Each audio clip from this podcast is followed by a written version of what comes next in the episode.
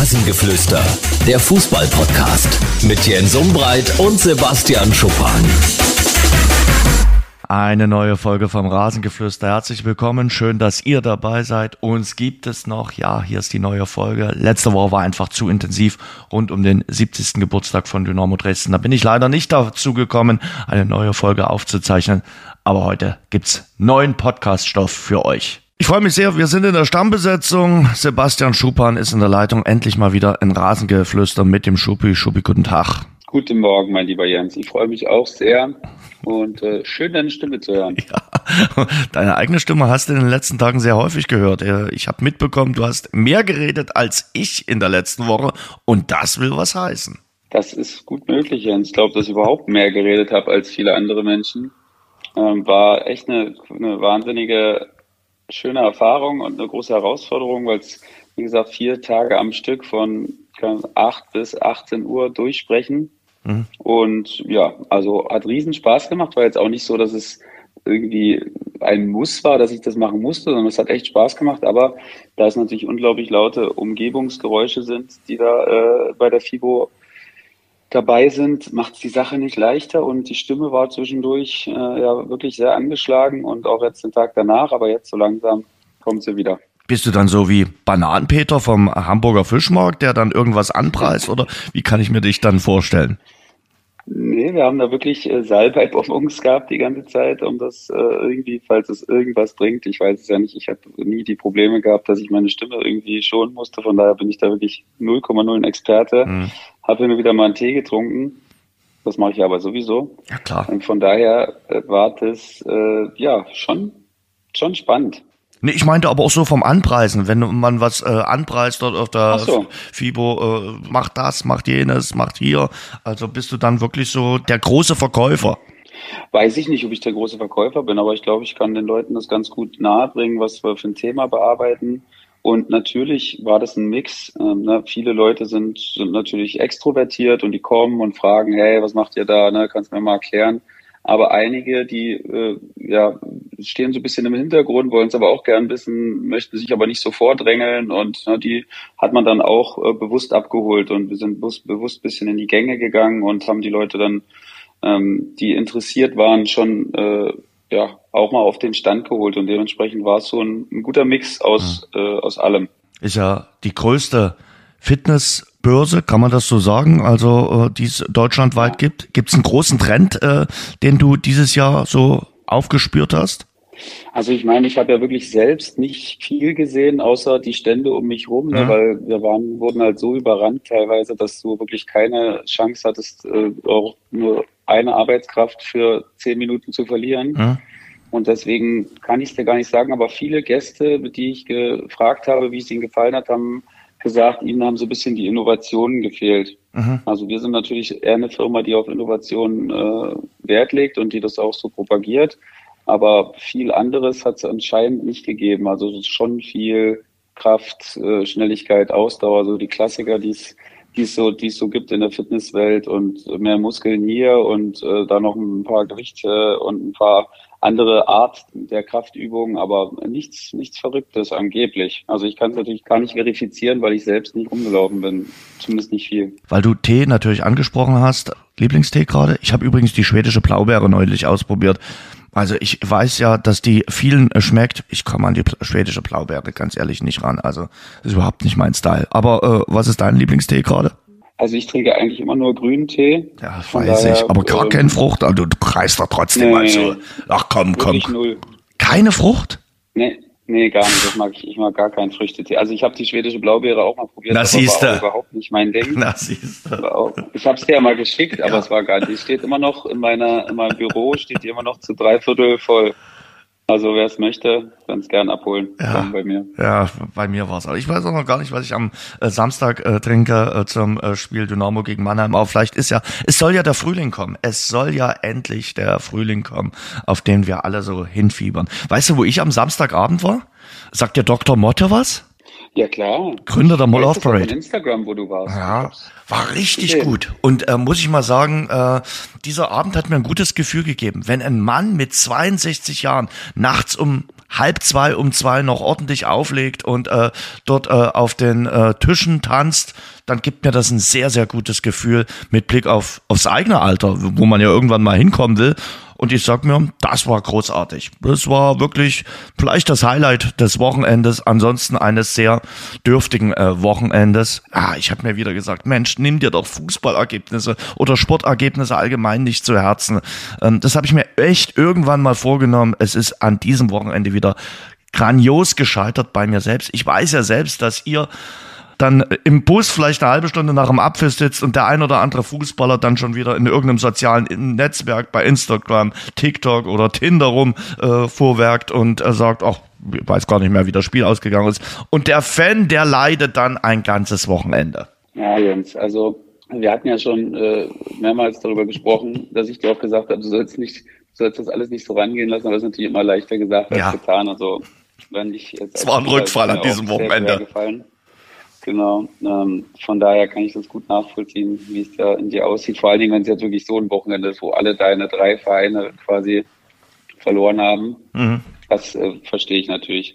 Aber äh, mit Dr. Motte sehr interessant, Jens. Ich bin wirklich nicht mehr so ein Typ, der sich den ganzen Abend äh, Techno äh, reinziehen kann. Also das ist echt, finde ich echt Finde ich echt hart mittlerweile. Nee, es ging. Ähm, war super. War gut? Ja, war richtig gut. War auch so ein bisschen Vocal mit dabei oder war das wirklich Doch, doch na klar war ein bisschen äh, Vocal mit dabei. Also äh, Vocal bei den äh, aufgelegten Liedern äh, und war wirklich äh, sehr, sehr schön. Und ähm, wie gesagt, Respekt vor einem Mann mit äh, 62. Äh, und der ist ja nun wirklich einer der, der ganz Großen der, der Szene.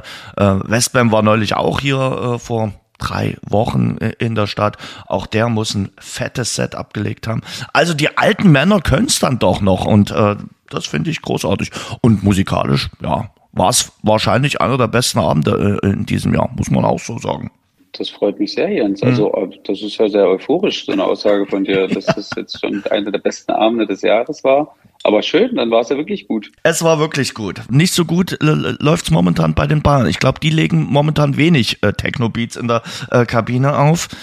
Hast du noch den Glauben, dass das was wird? Äh, morgen Champions League Viertelfinal Rückspiel gegen Manchester City. Die Ausgangsposition, na, sind wir ehrlich, ist suboptimal. Man kann sagen, die Chancen aus Weiterkommen liegen tatsächlich im Promille-Bereich. Ja, auf jeden Fall. Also vor allen Dingen wenn man so die Effizienz gesehen hat, mit der Man City dann an, ans Werk gegangen ist, war jetzt nicht so, dass Man City da klar die beste Mannschaft mhm. war und das 3-0 jetzt so, dass man das so eins zu eins nehmen kann und sagen kann, ja, da hatte Bayern gar keine Chance. Also das war ja dann doch schon ein echt interessantes Spiel, was, was eine Menge zu bieten hatte und was eben dann auch ein, zwei Törchen zu hoch ausgefallen ist. Mhm. Und dementsprechend, ja, ich meine, ein frühes Tor, dann äh, fängt sicherlich auch so eine Mannschaft wie Manchester City an, ein bisschen nachzudenken und dann vielleicht im Laufe der zweiten Halbzeit das zweite machst, dann kann natürlich was gehen. Also ich meine, da haben wir genug verrückte Sachen gesehen. Äh, ich erinnere da sehr an Liverpool, die es zu Hause dann noch geschafft haben. Gegen wen war das gleich noch? Das war gegen Barcelona. Gegen Barcelona, genau, siehst du? Das war gegen Barcelona und äh, wenn so eine Mannschaft äh, das erleiden kann, dann kann das auch so eine Mannschaft wie Man City. Aber Aktuell ist die Form der Bayern natürlich nicht so, dass man da total überzeugt von sein könnte, dass das so passiert am morgigen Abend. Hm. Willst du mir jetzt meinen mein, mein Champions League Siegertipp äh, noch irgendwie äh, streitig nee. machen, wo, vor allen Dingen vor dem morgigen Abend, äh, im, was im Halbfinale dann möglicherweise gegen Real Madrid passieren kann, steht nochmal auf einem anderen Blatt Papier. Aber morgen Abend, also da müsste schon sehr, sehr viel zusammenkommen. Vor allem dort vorne im Sturm haben sie echt ein großes Problem überhaupt in der Offensive. Zuletzt machen ja nur die Abwehrspieler bei den Bayern die Tore. Das muss ihnen ja auch zu denken geben.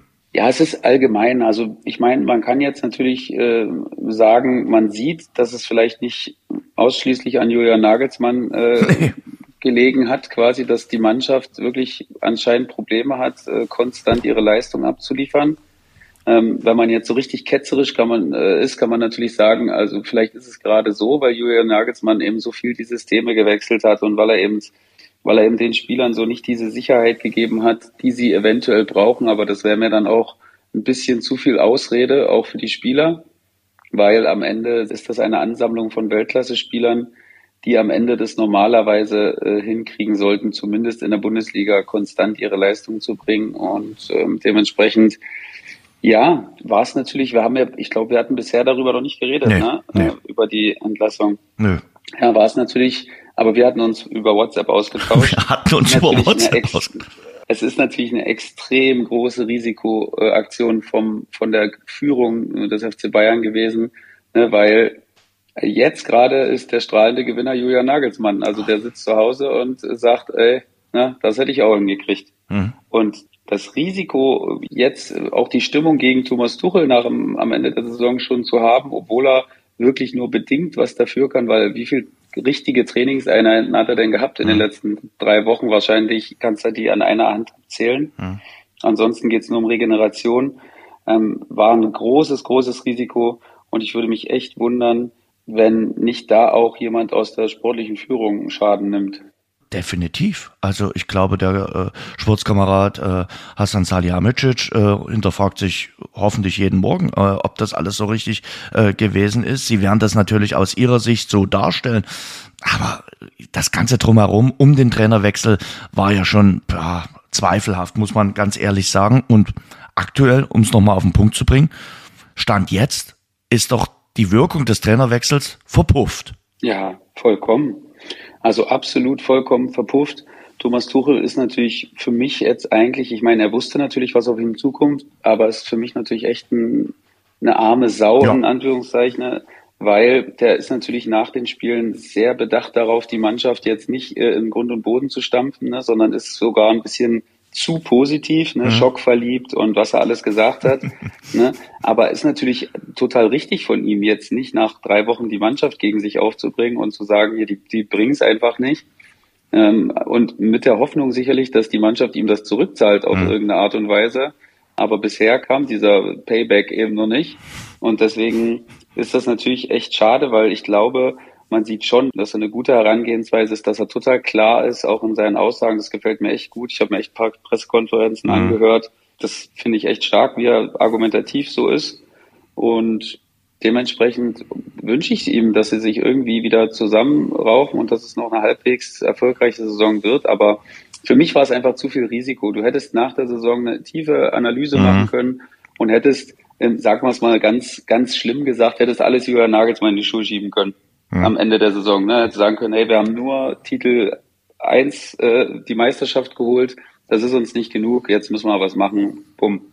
Aber so haben sich auch vor allen Dingen Oliver Kahn und Hassan Salihamidzic, finde ich, selbst äh, in die Bredouille gebracht jetzt mit der Entscheidung zu diesem Zeitpunkt, wo noch alle drei Titel möglich waren. Und äh, ja, das wird sicherlich sehr, sehr schwer zu moderieren sein, jetzt auch in den nächsten Wochen. Mensch, die waren in der äh, Champions League äh, noch ungeschlagen unter Nagelsmann, muss man ja auch so sagen. Und da waren schwere Gegner dabei. Da war Inter Mailand dabei, da war der FC Barcelona dabei, da war Paris Saint-Germain äh, dabei und äh, waren eben, wie du gesagt hast, auf allen drei Hochzeiten noch äh, tanzend. Und ja, wer war nicht schon alles äh, schockverliebt und die Geliebte hat dann nicht so zurückgegeben, wie man sich das selbst vorgestellt hat. Das ist, glaube ich, jedem schon mal äh, passiert. Aber wenn man sich das auch äh, vom Kader her anguckt, äh, die Bayern-Bosse haben ja gesagt, die Mannschaft ist nochmal verstärkt worden. Aber ich finde, auf einer der wichtigsten Positionen eben nicht. Da ist sie geschwächt worden. Man hat Robert Lewandowski, einen der besten Stürmer verloren, der sicherlich auch schon in die Jahre gekommen ist. Aber einen Lewandowski zu verlieren und den nicht adäquat zu ersetzen und Sadio Mané, über den wir gleich auch noch sprechen werden, ist nicht der Lewandowski-Ersatz. Und sie haben keinen Stoßstürmer, der ihnen 15, 20 Tore pro Saison liefert. Das kannst du vielleicht in der Bundesliga noch kompensieren. Aber auf Dauer in der Champions League oder auf allen drei Hochzeiten meiner Meinung nach nicht. Und das ist eine der wichtigsten Stellschrauben, äh, an der sie im Sommer drehen müssen. Ja, das definitiv. Das äh, glaube ich aber auch, ist ein bisschen auf Jürgen Nagelsmann zurückzuführen, mhm. weil ich glaube, er hat wahrscheinlich intern gesagt, äh, na, also wenn wir jetzt keinen finden, ist nicht schlimm. Ähm, ich werde das irgendwie mit so zwei halben Spitzen, das war ja am Anfang irgendwie seine Herangehensweise, ne, dass er so mit dem RB-Modell, mit diesem, mit, mit, äh, mit keinem richtigen Stürmer, sondern mit so vier offensiv rotierenden äh, Offensivspielern, mhm. die dann, äh, was war am Anfang, Manet, Müller, Musiala und Sané und oder Coman, je nachdem wer, Das hat ja auch ganz am Anfang relativ gut geklappt, aber äh, dann in den schwierigen Spielen, wo es eben darauf ankommt, dass du effizient bist, das mhm. ist ja eigentlich das, was ihnen aktuell am meisten an, abgeht. Die Effizienz vorm Tor, dieses Nutzen der Torchancen, das geht ihnen ab und da sieht man eben, dass jemand, der dann äh, verlässlich seine Tore macht, das dann gut hinkriegt. Ich glaube, ich habe letztens eine Statistik gehört, zum Standpunkt Let des letzten Spieltages äh, hatte Lewandowski alleine mehr Tore als die besten drei Torschützen der Bayern aktuell, hm. die dann, glaube ich, sind Musiala, Gnabry und Choupo-Moting mit, glaube ich, elf, zehn und neun oder so. Und Lewandowski hatte schon 31 zum selben Zeitpunkt. Das äh, illustriert natürlich ganz gut, wie die Lage ist. Ne? Wenn du das auf mehrere Schultern verteilst, okay, aber du brauchst trotzdem jemanden, auf den du dich verlassen kannst vorne und der, der dann auch immer wieder schwierige Sachen macht und aus wenigen Chancen Tore macht. Und dann natürlich noch äh, der Kabinenzoff zwischen äh, Manet und Sané. Du kannst mir doch nicht erzählen, dass das einfach so mit einer Entschuldigung dann äh, aus den Augen, aus dem Sinn ist und äh, alle sagen, ja, jetzt alles wieder gut. Oder ist das so in der Fußballmannschaft? Doch, eigentlich schon. Also da, da bin ich ein bisschen entspannter jetzt, weil das ist halt eine große, große Emotion und ein großer, großer Druck, der sich da teilweise entladen muss. Und es gibt halt Situationen, da kannst du es besser aushalten und es gibt auch welche, da kannst du es nicht so gut aushalten. Hm.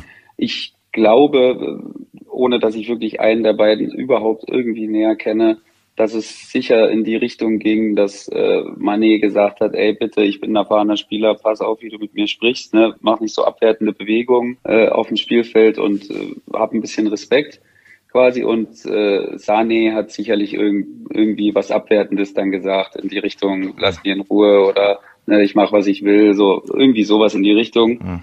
Und das hat natürlich Mane äh, wahrscheinlich nicht gern auf sich sitzen lassen. Klar, dem, bei dem läuft es auch aktuell nicht. Vielleicht war das so eine Situation auch für ihn. Ist ja eigentlich ein sehr ruhiger Typ, ne, und sehr in sich gekehrter, äh, demütiger Mensch. Aber äh, das heißt ja nicht, dass es so einem nicht auch mal passieren kann. Und ja, ich glaube, ich würde das jetzt nicht zu hoch äh, hängen. Also ich kann mir nicht vorstellen, dass da dauerhaft was hängen bleibt. Ich meine, am Anfang haben wir gesagt, Robben und Ribery, die ja konnten sich nicht, äh, die haben die Straßenseite gewechselt, wenn sie sich gesehen haben gegenseitig. Und irgendwann war es dann auch wieder okay und dann waren sie sogar sowas wie Freunde. Also würde ich nicht zu hoch hängen, aber passt natürlich auch ein bisschen in die Situation und zeigt auch, wie groß der Druck ist. Hm. Selber mal sowas erlebt? Ja, ja, nicht jetzt wirklich, dass mir einer mal oder ich einmal eine gewischt habe. Ja, aber in der Kabine, also als, als Zuschauer. Umgeschubst. Ja, ja, ja, klar, öfter öfter. Ich, ich überlege gerade äh, ein, zwei Beispiele, aber ich könnte jetzt gar nicht genau eins sagen. Aber wirklich, es hat sich nie irgendwie dann so äh, ausgelegt, dass die dann beide nie wieder miteinander gesprochen haben oder die sich andauernd gerieben haben. Das gehört dazu zum Fußball. Mhm. Und manchmal ist es am nächsten Tag schon wieder gut und manchmal dauert es ein paar Tage und äh, da geht man sich ein bisschen aus dem Weg. Und das ist aber auch in Ordnung. Und dann nähert man sich wieder an. Findest du das gut, dass da alles aus der Bayern-Kabine an die Öffentlichkeit dringt? Also ist ja bei anderen Kabinen auch der Fall. Ja, das finde ich eigentlich schlimm. Ist aber auch ein Spiegelbild der heutigen Zeit. Die Bayern-Kabine und der Maulwurf der Bayern-Kabine ist für mich ein Spiegelbild der heutigen Zeit. Und ich finde. Ja, das kann ja kein Maulwurf mehr sein. Das ist, ist eine Ratte. Familie muss das ja, muss das ja sein. Was? eine, eine ganze Maulwurf-Familie muss das ja sein. Also da kommt ja, da kommt ja an allen Stellen. Ja. Also wie gesagt, ich höre den Bayern Insider auch hin und wieder mal, ne, Christian Falk. Also aus deren Sicht kann man sagen, die machen da gute Arbeit, weil die wirklich alles wissen. Ne, die wissen jede Klausel von jedem Spieler. Die wissen, wann die Klauseln greifen. Die wissen, wie lange die Verträge gehen, wann die Gespräche haben, wann eine Mannschaftssitzung, was da drin abgeht. Also das ist Wahnsinn und ich finde das eine Katastrophe für, für den FC Bayern. Es macht natürlich auch so ein bisschen diesen FC Hollywood wieder aus. Mhm. Wir bewegen uns gerade schon wieder so ein bisschen in die Richtung mhm. äh, von früher, dass alles wirklich rauskommt und fehlt nur noch, dass der eine dem anderen die Frau ausspannt jetzt. Äh, so eine Geschichte fehlt noch. Aber so, das ist schon echt krass und das kann dem FC Bayern auch nicht gefallen, weil ja wirklich nichts mehr, jeder weiß gefühlt, was der andere verdient, alleine durch die Medien. Das ist einfach nicht gut und das gefällt mir auch nicht. Das, die Kabine ist heilig für mich. Hm. Und äh, normalerweise muss die Mannschaft das selbst regeln und äh, sich wirklich mal zusammensetzen und sagen, ja, das können wir eigentlich nicht zulassen, dass hier wirklich jedes Detail an die Öffentlichkeit gerät, weil einige Sachen, die müssen auch einfach mal intern bleiben. Also das ist so. Ne? Hm. Es gehört nicht jedes Detail an die Öffentlichkeit, weil das ist schon was, was dieser Mannschaftsgeist, das ist schon was, was sehr heilig ist in der Fußballmannschaft, ohne dass man das dauernd aussprechen muss. Was man in der Kabine bespricht, das ist ein unausgesprochenes Gesetz, das bleibt auch in der Kabine. da wird viel Mist erzählt, da wird auch mal viel Blödsinn gelabert, ne? aber das macht auch diesen, diesen Spirit so aus, den man hat. Aber das bleibt in der Kabine, das geht niemals nach außen. Sagen dir so viele, dass man das eigentlich genießen soll, auch äh, eben das, was du gerade gesagt hast, diesen ganzen Blödsinn, den man da auch äh, quatscht. Äh, Stefan Kutschka hat das äh, neulich mal im Interview gesagt, dass er das auch äh, genießt und äh, dass man das natürlich im Großbrauenbüro gar nicht so äh, machen könnte und aber in der Kabine ist das halt so und äh, dass er das wirklich auf seine reiferen Fußballjahre jetzt auch nochmal ganz besonders zu schätzen weiß und deshalb auch noch länger äh, Fußballprofi sein will und deshalb finde ich es halt wirklich schwierig äh, mit den Maulwürfen, die alles nach außen tragen. Wobei ich die Trickfilmserie Der kleine Maulwurf sehr gemocht habe. Aber aktuell sage ich mir, die Maulwürfe sind jetzt nicht gerade so die, die besten äh, Tiere, äh, was, was das Fußballdasein betrifft. Aber so ist es nun mal. Nee. Aber es gibt es immer, ne? Das muss man auch ja. dazu sagen. Es gibt immer Spieler, die auch dem Sportdirektor alles stecken und äh, es gibt immer wieder Leute, die sich versuchen, eine bessere Stellung dadurch zu erarbeiten, was ich schon per se ganz, ganz schlimm finde. Also eine ganz schlimme Charaktereigenschaft. Diese Spieler denken auch immer, das weiß keiner, was die machen, aber wir wussten es in jeder Mannschaft, wer das ist. Aber ja, die genießen dann eben auch ein bisschen besonderen Schutz dadurch. Glaubst du, dass die, die Bayern die ihre, ihre Maulwürfe kennen? Ja. Okay. Glaub schon. Aber diese Maulwürfe, ganz ehrlich, für mich sind es auch kleine Ratten. Ja, absolut. Das ist ganz schlimm für eine Mannschaft. Ja. Das kann eine Mannschaft sehr, sehr durcheinander wirbeln. Aber wenn du die Ratte kennst, dann kannst du ja auch die Ratte zur Rede stellen. Ja. ja, ja, kannst du. Wird auch gemacht, aber es ist halt immer, ja, also du hast ja kaum Beweise, ne? Du weißt es eigentlich aufgrund von verschiedensten Tatsachen, aber du siehst natürlich nicht, wie die sprechen und machst da, stehst da mit dem Glas am, an der Wand und äh, versuchst da irgendwas zu hören. Also so ist jetzt auch nicht, ne? Aber also man hat, man bekommt schon ein gutes Gefühl in so einer Mannschaft, wer das ist. Und der Bayern Insider wird natürlich seine Informanten nicht äh, öffentlich preisgeben. Das wird er nicht tun. Gehe ich auch von aus, ja. Aber da haben, die haben so viele Leute, ne? Die haben Berater, die haben die Mitarbeiter der Berateragenturen, die haben Leute in der Geschäftsstelle, die haben natürlich so ein Riesennetzwerk und äh, das ist äh, quasi Informationskrieg ist das, ne? Da wird eine Information gegen die andere ausgetauscht und äh, so ist das Geben und Nehmen und äh, irgendwann kommst du nicht mehr raus aus dem Strudel. Mhm. Aber ich musste im letzten Ohne Sommer die auch. Medien geht's ja. ja auch nicht, ne? Nee.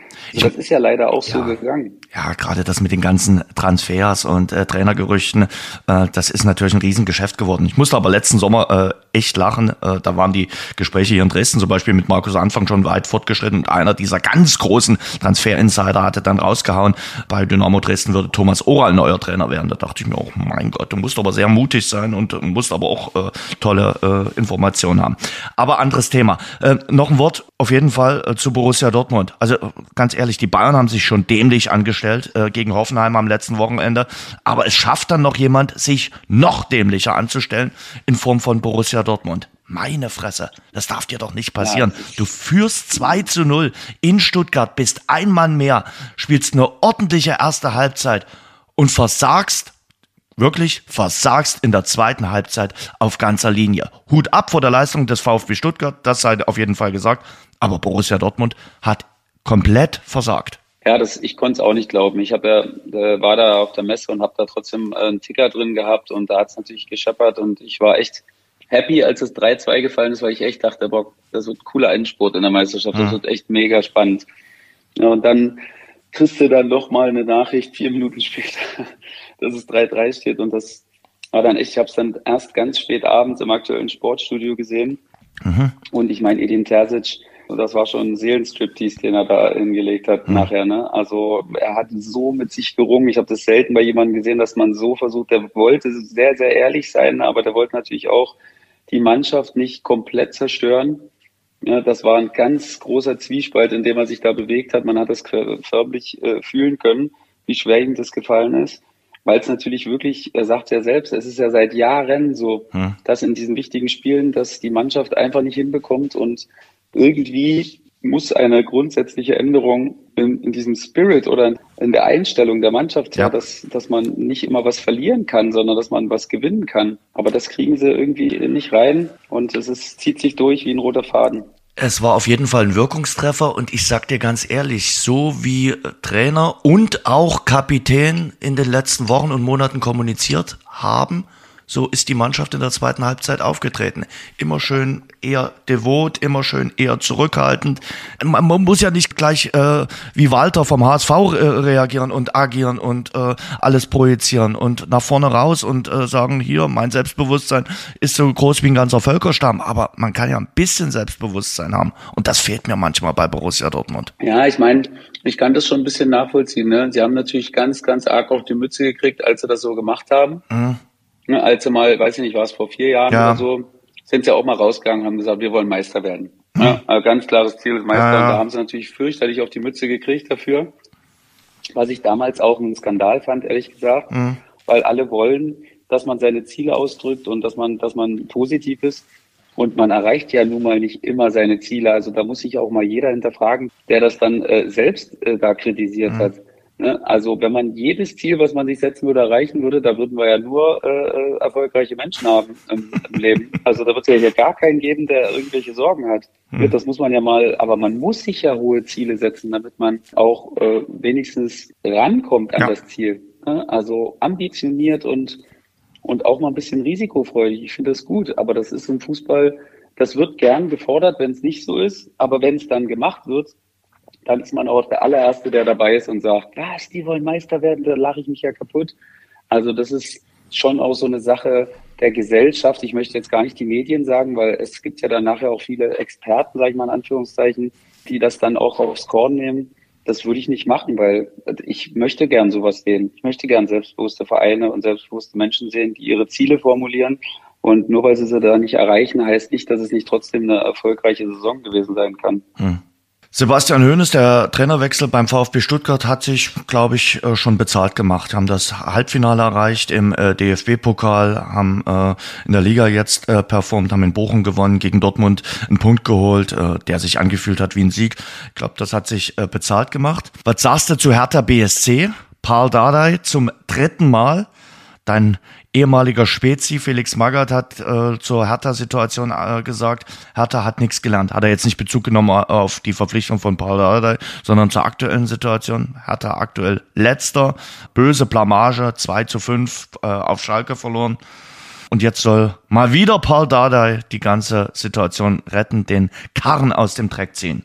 Ja, ich meine, das hatte man ja irgendwie schon äh, damals, als, äh, als Freddy Bobic entlassen wurde, hatten das schon ganz viele gesagt, dass äh, jetzt nur noch fehlt, dass Baldada wieder zurückkommt dann als Trainer und naja, jetzt ist es passiert. Und ich meine, ich kann es grundsätzlich nachvollziehen, dass man die für sechs Spiele jetzt jemanden holt, der das alles kennt, der mhm. sofort mhm. weiß, wo was ist und was für Situationen vorherrscht. Das ist alles okay für mich. Aber klar, ich meine, ich habe das Interview auch gelesen. Ich fand schon interessant und das ist wirklich so, was Felix gesagt hat, äh, dass äh, vor allen Dingen die Einbindung des Nachwuchses ja wirklich gar nicht funktioniert hat. Er hat ja wirklich da ein paar Spieler einfach ins, das ist ja wirklich eine Qualität, die er hat, äh, die kaum ein anderer hat, dass er junge Spieler, die, die Gas geben wollen und motiviert sind und, und alles reinschmeißen, was sie haben, dass er die einfach spielen lässt. Und das mhm. hat er ja wirklich damals gemacht, letzte Saison. Und davon hat einfach keiner irgendwie eine Rolle gespielt in der neuen Saison. Und wenn ich doch das als Hertha BSC, wo ich sowieso Identifikationsprobleme habe mit den meisten Fans, dann versuche ich das doch auch wieder in die Waagschale zu werfen und zu sagen, ey, wir haben eine der renommiertesten Nachwuchsschmieden in Deutschland und das ist so. Hertha hat einen brutal guten Nachwuchs, ja. macht aber aus meiner Sicht viel zu wenig daraus und versuche da auch peu à peu, das heißt ja jetzt nicht, dass, dass da zehn Jungspunde spielen sollen, ne? aber dass du peu à peu diese, diese, diese jungen Spieler mit einbaust, weil also nur vom Training werden sie jetzt nicht besser. Mhm. Und äh, da hadert Hertha immer wieder mit diesem, ja, aber wir haben doch ganz andere Ziele und wir müssten doch eigentlich woanders. Ja, aber ist ja nicht so. Das ist schon seit Jahren das Problem von Hertha, dass man den Anspruch und Wirklichkeit ja meilenweit auseinander liegen und man sich vielleicht einfach mal darauf konzentrieren sollte, ähm, zu schauen, dass man die Spieler weiterentwickelt und dass man dann sich langsam wieder hochrobbt. Hm. Also es wird natürlich deutlich ruhiger im Umfeld, wenn du jetzt, sagen wir mal, 15. oder 16. bist mit vielen jungen Spielern als mit vielen Legionären. Das ist natürlich auch klar. Hm. Ja, kriegst du die, äh, die Anfangsformation von äh, Hertha BSC zusammen? Also ich würde die gar nicht zusammenbekommen. Ganz, ganz schwierig bei Hertha BSC. Und klar, Sandro Schwarz, seine Mission ist krachend gescheitert. Fünf Siege in äh, 28 Spielen ist einfach ja viel, viel zu wenig.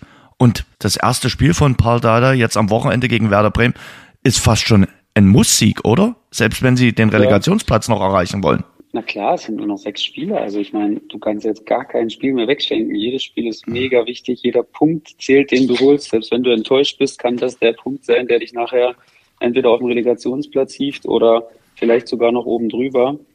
Und dementsprechend ist das Bremen ist natürlich auch eine Mannschaft, die brutal wackelt aktuell. Ja. Die haben halt Glück, dass die so viele Punkte geholt haben schon. Ne, sonst wären die da auch wieder mit drin. Acht Punkte, glaube ich, in sechs Spielen. Das müsste mit dem Teufel zugehen, wenn da jetzt noch was passiert. Aber das ist schon so, dass, dass äh, das jetzt ein Must-Win-Spiel ist für Hertha. Klar, zu Hause vor allen Dingen. Danach mhm. geht's äh, nach München. Da wird's halt äh, wahrscheinlich nicht so leicht werden, sagen wir mal so. Mhm. Und dann hast du Heimspiel gegen Stuttgart. Also Endspiel. extrem entscheidend. Du hast jetzt zwei Heimspiele, die du eigentlich beide gewinnen musst. Mhm. Und dann spielst du noch gegen Bochum zu Hause. Also alle drei Heimspiele musst du erstmal gewinnen, das ist ganz sicher. Mhm. Und dann musst du auswärts auch nochmal irgendwo in Köln vielleicht oder so oder in Wolfsburg am letzten Spieltag. Also ich sag, vier Siege braucht er da schon, wenn sie direkt raus wollen. Mir fehlt momentan ein bisschen der Glaube. Also es müssen ja zwei ja. absteigen und äh, Hertha macht momentan von allen Abstiegskandidaten den schlechtesten Eindruck. So mein Gefühl. Aber Paul Deider hat ja gesagt, er ist ein ganz anderer Mensch auch geworden, hat sich jetzt einen Hund zugelegt und dieser Hund hat ihn zu einem ganz anderen Menschen gemacht. Was machen eigentlich deine Hundepläne? Du hast ja auch irgendwann mal vor, dir einen Hund zuzulegen, oder?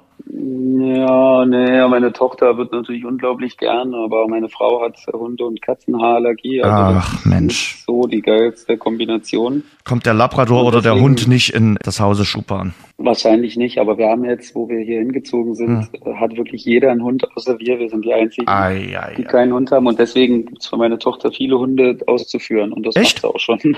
Okay. Ja, ja.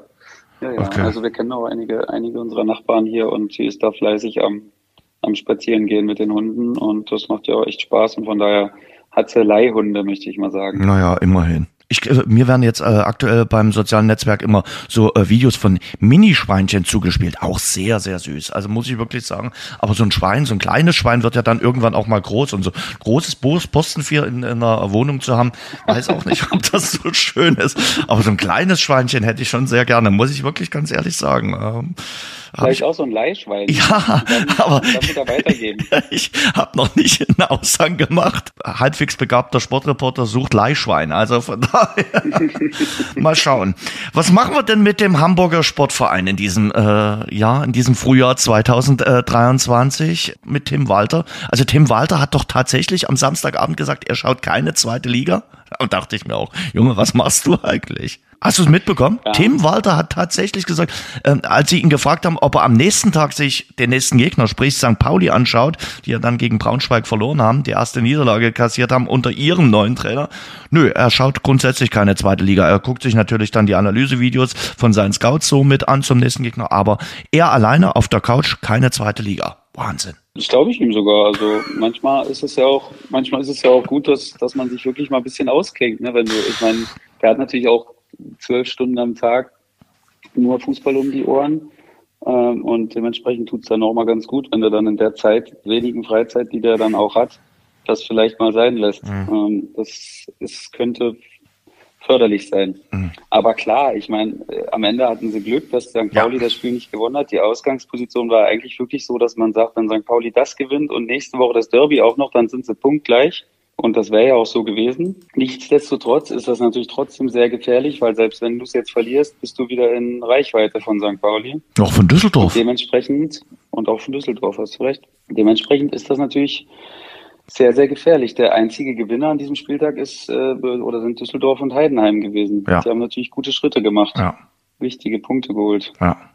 Also aktuell, so auch was die Formkurve betrifft, ich glaube, Darmstadt konnte die Niederlage verschmerzen in äh, Düsseldorf, aber Heidenheim macht einen guten Eindruck. Äh, sie können auch mal mit Niederlagen umgehen, nachdem sie ja zuletzt verloren hatten, unter anderem gegen äh, St. Pauli. Mit dieser ersten Heimniederlage sind sie sehr gut umgegangen, haben dann wirklich die Reaktion gezeigt. Und aktuell spricht auch mal wieder was äh, dafür, dass der HSV sich mal wieder anschickt, Relegation zu spielen. Da kennen sie sich ja aus. Also sowohl als Erstligist ja. als auch als Zweitligist. Ja, und äh, das wäre jetzt auch irgendwie bezeichnend, wenn wir dann wieder HSV gegen Hertha hätten in der Relegation. Das mhm. ist ja irgendwie möglich, ne? Oder HSV Schalke wäre natürlich auch irgendwie ein mhm. riesen Traditionsduell. Mhm. Also da gibt's schon brisante, brisante Optionen, die da zusammenkommen könnten. Aber ja, also ich meine, was sehen wir im Frühling? Wir sehen eigentlich dasselbe, was wir immer sehen. Hm. Ne? Ähm, außer dass Tim Walter anders argumentiert. Ansonsten sehen wir ziemlich dasselbe, dass der HSV sich schwer tut, die Punkte äh, einzuheimsen jetzt, diese benötigen. Und ähm, ich meine, ich bin ja jemand, der immer propagiert, im April wird die Ernte heimgefahren. Ne? Und ähm, da ist bis jetzt noch nicht viel Ernte gewesen, außer der relativ klare Sieg am, ich glaube, am letzten Spieltag war es. Ne? Mhm. Sonst ist da jetzt noch nicht so viel gewesen. Und ich meine, sehr wichtige Wochen jetzt. Hast jetzt das Heimspiel gegen äh, St. Pauli, dann spielst du in Magdeburg. Da geht es natürlich ums Überleben bei Magdeburg. Und dann hast du wieder ein Heimspiel gegen Paderborn, auch nicht leicht. Mhm. Also ja, es äh, wird noch sehr spannend und ich denke wirklich, dass Heidenheim mir aktuell den stabileren Eindruck macht und dass Heidenheim direkt aufsteigt und der HSV wahrscheinlich wirklich in die Relegation muss. Hm. Man merkt schon diese entscheidenden Wochen, wenn man sich das Restprogramm anguckt, wenn man öfter mal die Tabelle studiert und wenn man solche Sätze vom Kollegen Schupan dann besonders ernst nimmt, wo man die eigentlich an die Kabinenwand eingravieren würde. Im April wird die Ernte eingefahren. Sehr häufig gesagt, aber du hast ja recht. Äh, werden wir auch gleich nochmal in der dritten Liga äh, drüber sprechen.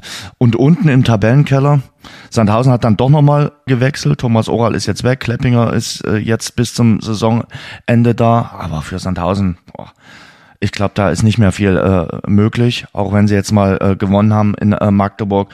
Und bei Hansa Rostock, ganz ehrlich, wie oft ich mir da gedacht habe, Jungs, warum habt ihr diesen Fehler gemacht? Den Fehler, den vor ein paar Jahren Magdeburg gemacht habt und habt euch von eurem Aufstiegstrainer getrennt. Jens Hertel war eine Bank aus meiner Sicht, auch wenn es vielleicht ein bisschen geknirscht hat, auch wenn der so einen eigenen Stil hat und auch vielleicht auch mal ein Grummelkopf ist, aber der kannte diesen Verein in- und auswendig. Und ich glaube, schlechter wäre es unter Jens Hertel auch nicht gelaufen. Ich glaube, Jens Hertel ist entlassen worden, da stand Hansa Rostock noch auf keinem Abstiegsplatz. Jetzt sind sie 17. haben zwei Punkte Rückstand zum Relegationsplatz und vier Punkte auf einen Nicht-Abstiegsplatz.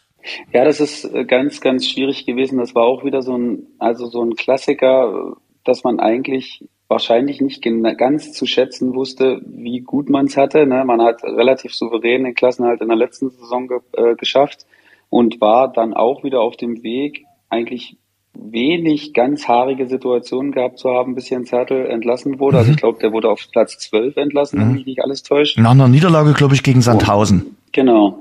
Und das ähm, war natürlich schon sehr früh aus Entfernung, ne, aus der Entfernung betrachtet, äh, hätte ich jetzt auch gesagt, also im Leben lässt du deinen erfolgreichen Trainer der letzten Jahre nicht, nicht weil er auf Platz 12 mit Hansa Rostock im zweiten Jahr ist, äh, dann gehen.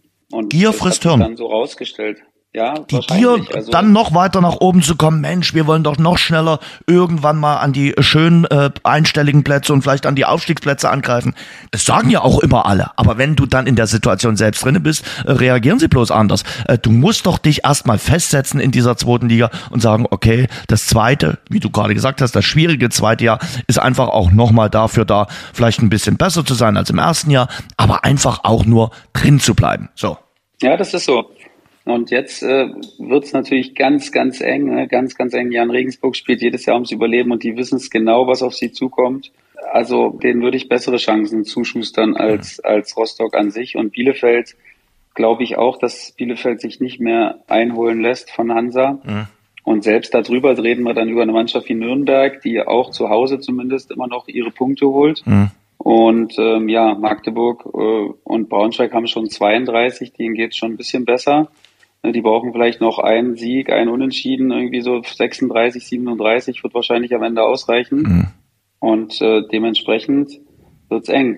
Ja, Braunschweig hat doch jetzt Coronas nach dem äh, Sieg äh, bei St. Pauli. Also da, die haben auch einen, äh, einen Move hingelegt. Also ich kann mir nicht vorstellen, dass bei bei Braunschweig zum Beispiel nochmals anbrennt. Klar, in den letzten Spielen kannst du nochmal total einbrechen, aber äh, wenn du dann jetzt mit Rückenwind in die nächsten Spiele reingehst, klar, jetzt am. Ich meine, wir haben noch sechs Spiele, Jens. Ja, ne? da das kann noch viel passieren. Sagen. Und Hansa, ja. Hansa hat 25 Punkte.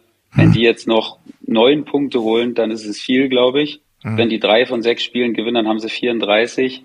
Äh, da braucht, ich glaube, 35 Punkte haben in den letzten Jahren ganz, ganz oft zum Klassenerhalt gereicht. Dementsprechend würde ich sagen, ein Sieg, ein Unentschieden, so, da bist du jetzt an Braunschweig und Magdeburgs Stelle, worüber ich mich echt freue, weil die beiden gehören in die zweite Liga, finde ich, mhm. mit, äh, mit ihrem Fanpotenzial und ihrer Art und Weise, wie sie spielen.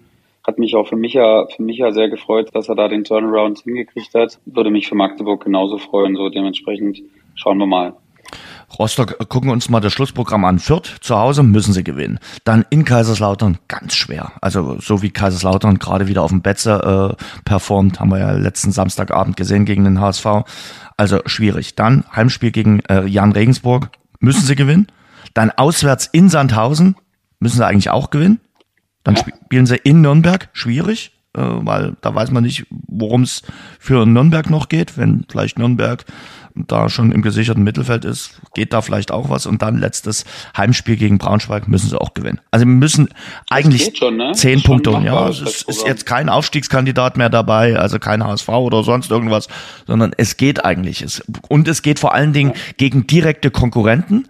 Und das ist ja dann immer noch mal doppelt wichtig, weil du den Mitbewerber auch unten lässt, äh, wie zum Beispiel Jan Regensburg oder Sandhausen, wenn du da dreifach punktest. Absolut. Also das ist das Restprogramm hatte ich mir vorher nicht angeguckt, aber ist absolut möglich, glaube ich, mhm. das zu schaffen. Also drei Siege mit drei Siegen solltest du zumindest in der Relegation sein, glaube ich. Will jemand eine Relegation Hansa Rostock zum Beispiel gegen Dynamo Dresden? Oh. Also Jens, da will ich mich jetzt schon für den Co-Kommentatorenplatz anmelden äh, neben dir. Da würde ich wirklich, da würde ich nach Rostock fahren, wirklich sogar, um äh, das Spiel mit zu kommentieren. Also das wäre ein absolutes Highlight. Aber ich weiß wirklich nicht, ob ich mir das wünschen soll. Also ganz ehrlich, nee. aus ganz unterschiedlichen äh, Gründen würde ich mir das jetzt nun nicht unbedingt wünschen. Und ich kenne viele ich Menschen. Ich dachte, Kaiserslautern, Dresden ist schon hart gewesen, ne, jetzt so, aber auch im Nachhinein betrachtet, aber das wäre nochmal eine ganz andere Hausnummer gegen Hansa. Hm. Also schwierig. Nee, das muss nicht sein. Aber so weit sind wir ja noch gar nicht. Äh, ich sag mal so, der letzte Spieltag in Liga 3 war jetzt auch nicht unbedingt ein Spieltag gemacht für Dynamo Dresden.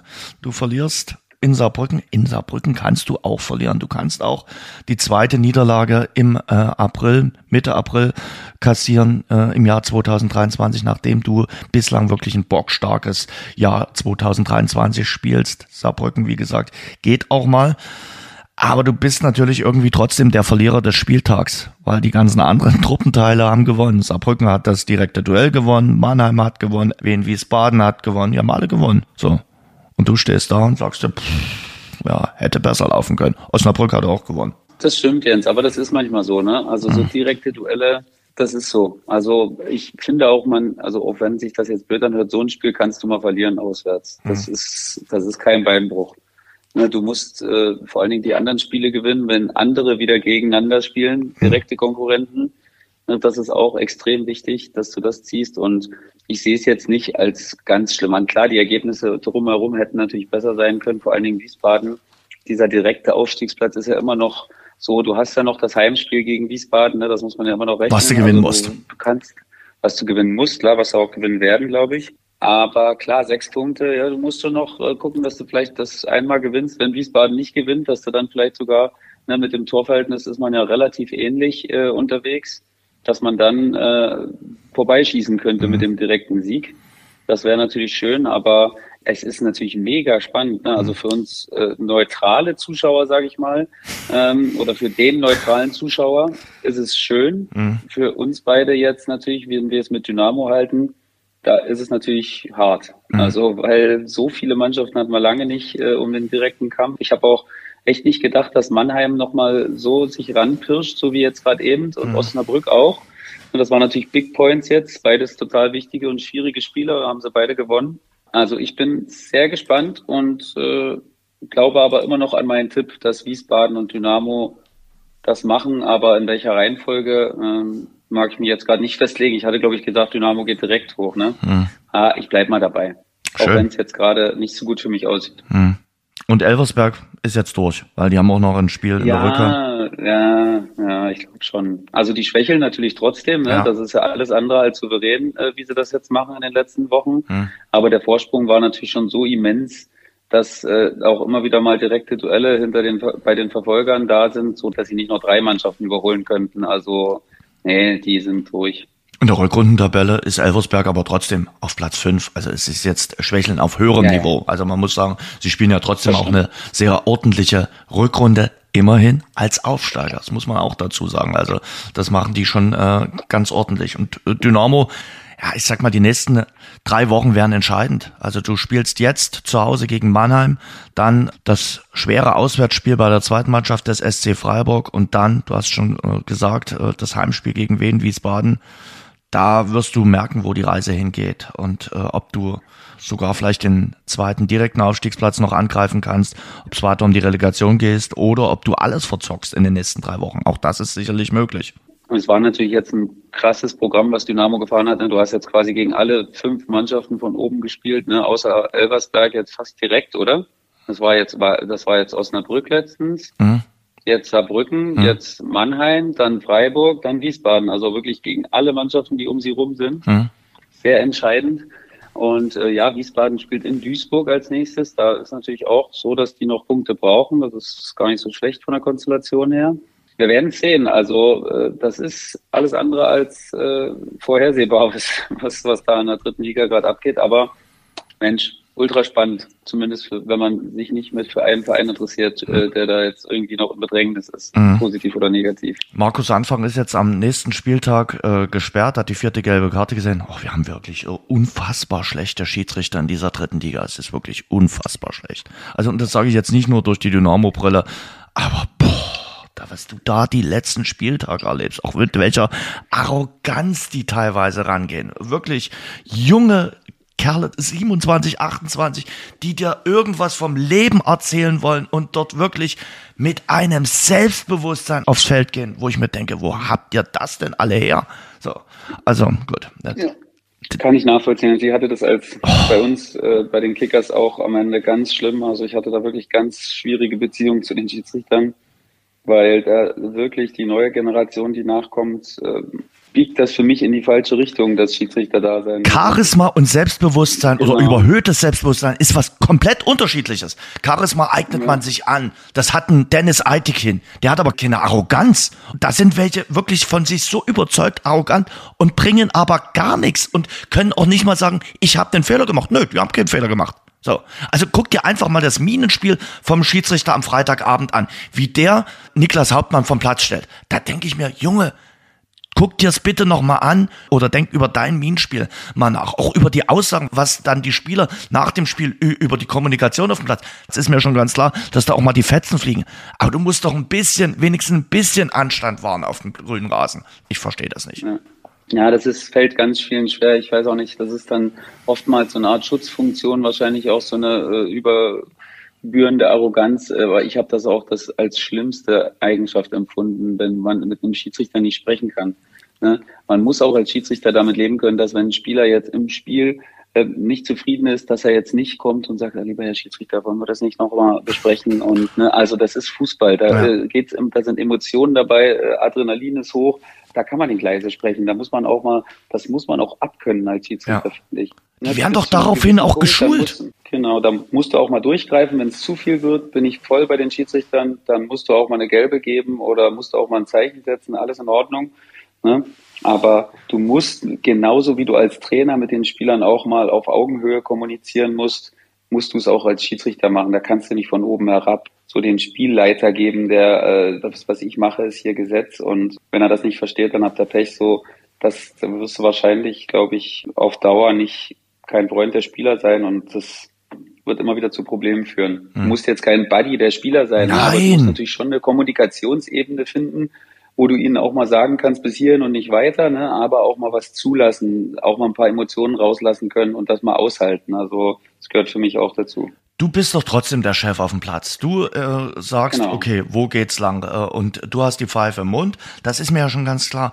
Aber man erkennt es ja zum Beispiel beim Aitikin immer wieder, wenn der versucht, äh, bestimmte schwierige Entscheidungen äh, zu erklären und äh, zu sagen, okay, so und so habe ich entschieden und deshalb habe ich so entschieden. Dass das auch nicht jedem immer gut gefällt, das haben wir ja zuletzt bei Sandro Schwarz gemerkt. Und trotzdem wird er von allen anerkannt und hat auch sein Standing. Nun kann nicht jeder Schiedsrichter gleich wie äh, Dennis Eitkin sein und der ist sicherlich einer der besten, den wir haben. Und wir haben in der dritten Liga dann auch drittklassige Schiedsrichter. Und trotzdem, finde ich, können die sich so, auch was die Körpersprache und die Kommunikation auf dem grünen Rasen äh, betrifft, können die sich da ein bisschen was abgucken. Das schadet ja, nicht. Absolut. Ich meine, die müssen ja natürlich auch ihre Sporen verdienen. Ja. Ähm, man wird natürlich nicht gleich nach fünf Drittligaspielen ein äh, erfahrener Schiedsrichter sein. Ne? Das kann man nur durch weitere Spiele sich aneignen. Aber ich habe da schon auch meine Probleme damit gehabt, mhm. das, äh, das ist schon klar. Ja, aber der Schiedsrichter zum Beispiel vom Freitagabend von Saarbrücken gegen Dynamo, der pfeift zweite Liga. Wer war das? Hier, Waschinski äh, Günther mhm. aus Bremen. Naja. Äh, Markus Anfang fehlt jetzt äh, auf jeden Fall am äh, Samstag an der Trainerbank, äh, macht jetzt einen Co-Trainer. Was hat das für eine Auswirkung für eine Mannschaft? Nimmt die das zur Kenntnis? Sagt die, mhm. lösen es ohne ihn? Ist das äh, eine Schwächung? Ich glaube, dass, dass äh, Lewald ja, und äh, Hauptmann äh, fehlen, ist noch die größere Schwächung. Ja, also es ist schon nicht so cool. Ich meine, er kann die, die Ansprache noch ganz normal machen vor dem Spiel auch. Nein, die Kabine darf er nicht mehr. Ja, eine halbe Stunde davor. Mhm. Darf er nicht mehr rein, oder? Mhm. Ja, also er kann schon noch die Mannschaftsansprache machen und so. Jetzt das Motivieren vor, vor dem Spiel kann er natürlich nicht machen, aber das kann auch genauso gut ein Spieler oder ein Mitglied des Trainerstabs. Aber das Coaching an der Seite ist schon nicht zu unterschätzen, möchte ich sagen. Ne? Also Sachen sehen, sofort drauf, äh, drauf eingehen und mit den Spielern sprechen, wie man mit den Spielern an der Seitenlinie spricht, das ist schon echt wichtig. Und dementsprechend würde ich schon sagen, dass das schon nicht ganz so cool ist. Hm. Obwohl es im, im äh, Stadion natürlich auch so laut ist, dass du die Botschaften jetzt nicht immer akkurat rüberkriegst vor allen Dingen jetzt in so einem wichtigen Spiel, wo die Atmosphäre dann auch echt äh, heiß aufgehitzt und sehr spannend sein wird. Von daher, ja, wir werden sehen, aber kann und darf keine, keine Ausrede sein. 30.000 Zuschauer, Stadion ausverkauft, äh, Traditionsspieltag bei Dynamo Dresden. Äh, das ist ja Heimspiel Nummer eins nach dem 70. Vereinsgeburtstag, also auch ein besonderes Heimspiel. Da bin ich mal sehr gespannt. was einstellen, oder? Was? Ja, ja, definitiv, definitiv. Also da kommt was am äh, Samstag. Das wird ein, sicherlich ein emotionaler Samstag, dann hoffentlich auch mit dem richtigen Ausgang. Die Nachspielzeit. Schlussrunde. NBA Playoffs haben begonnen. Basketballfan ja. Sebastian Schuppan konsumiert die wie? Ich habe wirklich äh, geschaut. Ich bin stolz auf mich und bin auch wieder voll drin. Mhm. Ähm, ich meine, du weißt ja, ich stehe früh auf, ne? Da habe ich immer noch die Möglichkeit, so das letzte Viertel zu sehen, ja. manchmal. Das ist echt cool. Und ich habe jetzt auch die Lakers äh, hab ich auch gesehen. Sonntagabend gesehen. Habe ich auch die Grizzlies gesehen. war echt ein gutes Spiel, ja. ging echt hin und her. Hat mir Spaß gemacht. Und ich glaube schon, dass ich äh, in dieser Saison viele Spiele schauen werde, weil The Zone ist da natürlich auch cool dabei. Mhm. Ähm, zeigt viele Spiele und ich mag auch so, wie sie es, wie sie es rüberbringen, das, das Paket quasi NBA, ne, mit immer einem Moderator und einem Experten. Ne, Wenn es Dreh Vogt ist, dann finde ich es am coolsten, muss ich ehrlich sagen. Ich ja. habe seinen Podcast schon seit zehn Jahren wahrscheinlich schon höre. Ähm, aber da bin ich also echt freudig, weil es auch, ich weiß nicht, wer sich nicht so auskennt, aber es war lange nicht so offen wie dieses Jahr. Es können gefühlt acht, neun Mannschaften Meister werden. Das gab es Ewigkeiten nicht und dementsprechend sind die Paarungen, die es jetzt aktuell gibt, extrem spannend. Golden State als amtierender Meister hat beide Spiele verloren ja. äh, gegen Sacramento. Und ähm, das ist jetzt natürlich auch eine Menge Druck, den sie haben äh, in den beiden Heimspielen jetzt. Und da gibt es viele interessante Konstellationen. Ne? Ein mögliches Conference-Halbfinale jetzt zwischen äh, LeBron James und Stephen Curry, wenn sie dann äh, das irgendwie hinkriegen. Das wäre cool. Das will jeder sehen. Und äh, naja, aktuell sieht es leider bloß nicht danach aus, dass es passieren wird. Hm. Bei Sacramento ist natürlich absoluter Ausnahmezustand. Die sind nach elend langer Zeit mal wieder in den Playoffs dabei und die Menschen haben das komplett zelebriert, diese ersten beiden Heimspiele in den Playoffs nach ganz, ganz langer äh, Zeit und äh, das war für die herausragend. Und du hast schon gesagt, der Titelverteidiger mit 0 zu 2 gestartet in die Playoffs. Hm, da gibt's bessere Ausgangspositionen. Äh, Wer ist für dich so äh, Titelkandidat äh, Nummer eins. Äh, wen hast du auf der Rechnung? Wir wollen ja noch mal eine Prognose hören, äh, Kollege Schuppan. Ganz schwierig, Jens. Vor allen Dingen im Westen, ne? weil im Westen Mannschaften vorne stehen, denen man das eigentlich unter der Hand nicht so richtig zutraut, Meister mhm. zu werden. Also sowohl Denver als auch Memphis als auch Sacramento traut man das eigentlich den großen Wurf nicht so richtig zu. Mhm. Aber am Ende sind sie jetzt auch nicht umsonst äh, erster, zweiter, dritter geworden. Mhm. Da muss ich jetzt eine Sicherheitsvariante fahren Jens, äh, und muss im Osten jemanden nehmen, weil da sind die Kräfteverhältnisse ein bisschen klarer. Da würde ich jetzt schon sagen, dass Milwaukee für mich äh, immer noch der Team to beat ist. Der Team to beat, okay. Ne, und im Westen ist wirklich, wer sich da sicher fühlt, jetzt einen, einen Tipp abzugeben, wer da aus dem Westen rauskommt. Also ich meine, die beste Mannschaft an sich hat wahrscheinlich Phoenix mhm. Mit Kevin Durant äh, noch, aber die haben jetzt das erste Spiel gegen die Clippers auch verloren.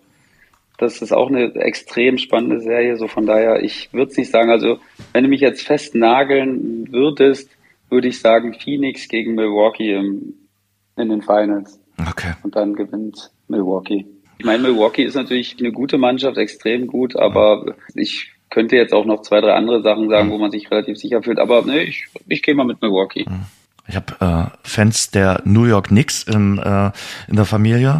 Ich habe jetzt mal nachgeguckt. New York übrigens äh, das letzte Mal, der letzte große Sporttitel in den großen vier Sportarten, also Basketball, Baseball, American Football und Eishockey, 2011 in New York, in dieser großen Sportstadt, die unzählig viele Sportteams hat. 2011. Und wer war das? Die Giants, 2000? New York Giants im äh, Super Bowl. Die sind doch mit NBA Eli Manning. ist, glaube ich, schon in den 70er Jahren, glaube ja. ich, das letzte, letzte oder in den 80er Jahren der letzte Titel gewesen. Ne? Ja, es liegt ein Weichen zurück. Die äh, Nix haben eine Weile nix gerissen. Nix gerissen, genau. Also, gutes Wortspiel. Ernst. könnte meinen, du arbeitest beim Radio. Ja, siehst du. Ja. Uh, da kriege ich, da kriege ich noch mal äh, ordentlich eine drauf. Schuppi, ich glaube, wir haben es äh, gut geschafft in einer Stunde. Du kannst zum nächsten Termin springen. Ich wünsche dir eine gute Woche. Es hat großen Spaß gemacht. Von den Bayern bis zu den Knicks haben wir alles abgearbeitet ja. und äh, haben hoffentlich ein besseres Sportwochenende als das letzte. Ich bin mal sehr gespannt, was Davon das. gehe ich aus, Jens. Echt? Gut. Ja. Schuppi, pass gut auf dich auf und äh, bis zum nächsten Mal. Ich freue mich. Ich mich auch. Bis dann, mein Lieber. Das war das Rasengeflüster. Schön, dass ihr dabei wart. Ich wünsche euch noch eine gute Restwoche und passt auf euch auf. Das war das Rasengeflüster, der Fußball-Podcast. Danke fürs Zuhören. Abonniert uns bei Spotify, Apple Podcast und überall dort, wo es Podcasts gibt. Mehr auch im Netz unter rasengeflüster.de.